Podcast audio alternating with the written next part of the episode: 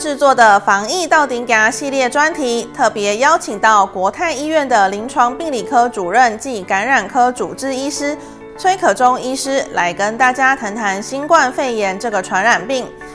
在第一集的节目中，概述了疫情目前的发展和大家很关心的变种病毒。本集崔医师将进一步跟大家说明，医师会如何治疗新冠肺炎的病患，以及目前药物研发的概况。此外，想必许多人也想知道，新冠肺炎这个传染力这么强的疾病，到底它的死亡率是多少？患者的病毒量最高是在什么时候？答案都在今天的防疫到顶家，请看。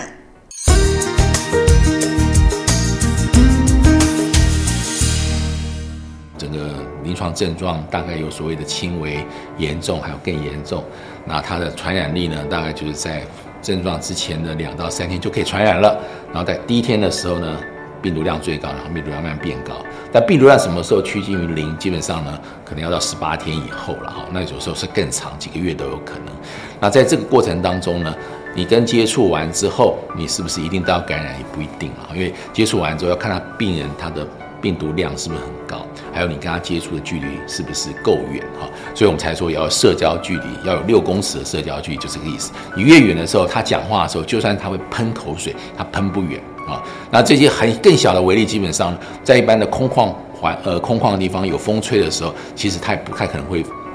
你会碰到他。所以我们常常说，不要在密闭空间，尽量少去密闭空间。你要如果跟客户聊天的时候，就稍微空旷一点地方。密闭空间，万一对方有。病的话，你可能不知不觉你就可能感染了。我想最有名的就是当时在那个美国总统在那个他要布达那个大法官那个提名人的时候，结果一大堆人下面都感染了。其他就是一个，虽然他的空间是在白宫的大草坪，但是还是有感染。所以这种感染力是非常强，其实在空旷空间。所以我要这边强调就是说，就算是空旷空间也不一定是安全，但是事实上相对于密闭空间，它是比较安全的。好，这种病病毒传染的是相当有效率的，可以这么讲。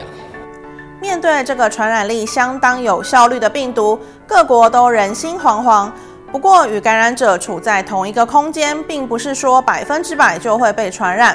会不会被传染，取决于当时病人身上的病毒量高不高，以及和他相隔的距离有多远。距离越远，被传染的机会当然就越低。所以再次提醒大家，维持社交距离很重要。无论是室内还是室外，都一定要注意维持社交距离哦，尽可能降低被感染的风险。那么，不幸被传染新冠肺炎的病患，通常要接受哪些治疗呢？请听医师的说明。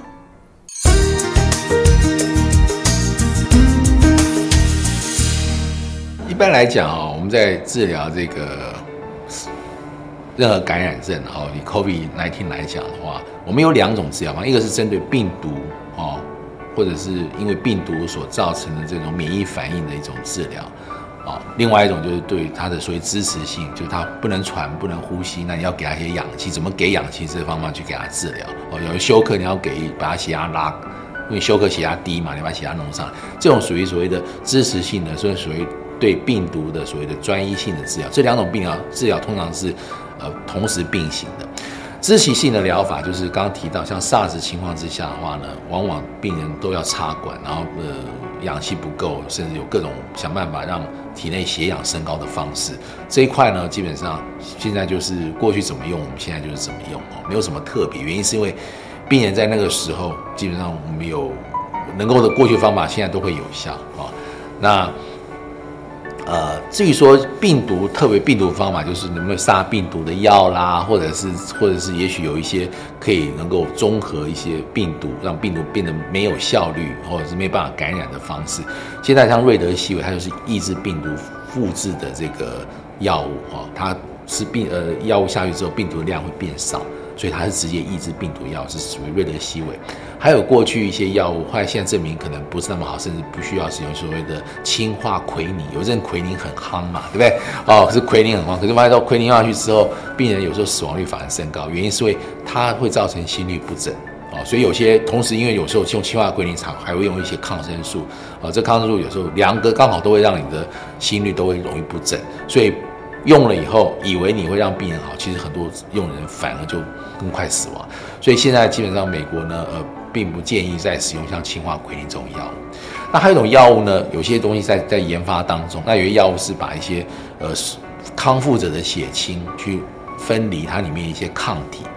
就类似于说，我把他康复者的血里面的那个血里面那些抗体纯化完之后，我打到你的身体里面，你就有抗体，就可以抵抗这些病毒了嘛。也有人这样做，而且这种做也有效果。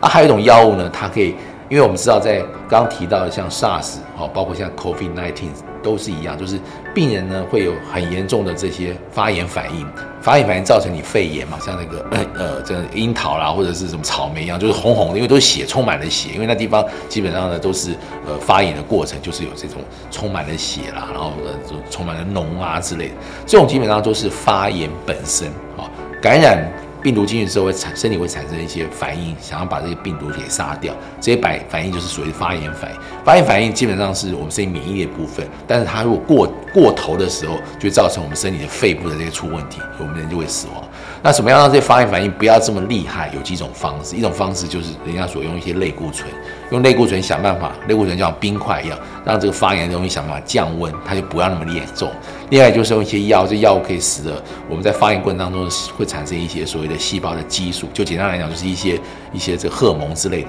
这个东西呢，你用这些呃这些药物呢，会让这些这些所谓的细胞激素它的功能会丧失掉，所以你就发炎不会那么严重。哦，所以我们借由这种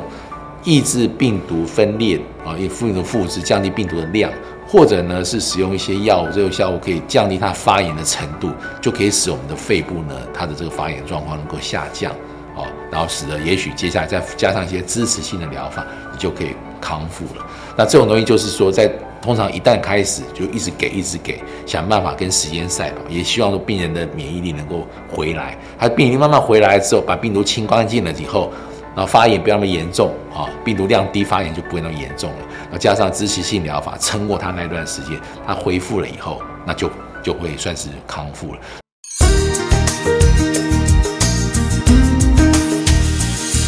像美国这种地方哈，病人量很多，加护病房根本都塞不下，很多人都是要决定说，你氧超过多少以下救不活的话，就不要救，把这氧气。给需要的人，甚至说大家要轮流去使用氧气，我们都看到这种新闻出来。因为在那个时候，基本上在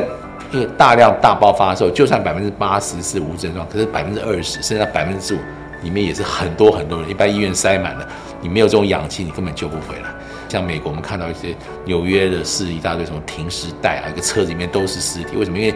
因为来不及火化。一队该出去，然后也找不到墓地什么的，所以他都都都都都尸，就是放在外面一个一个大冰，以前是运那种猪肉啊，那种冰冰柜车里面都是塞尸体，就是没办法，因为太多了。他医院里面是以他是他是他是以这种每天的几百个几百个例子，有时候一一个城市一天，甚至像纽约可能一天有一两百 case 都有可能，他根本来不及，所以有时候这是算是一个一个很大的创伤了。我想。我想很多例子可能不是只有病人，他的家属也是问题，因为他在很短的时间之内就突然之间，你最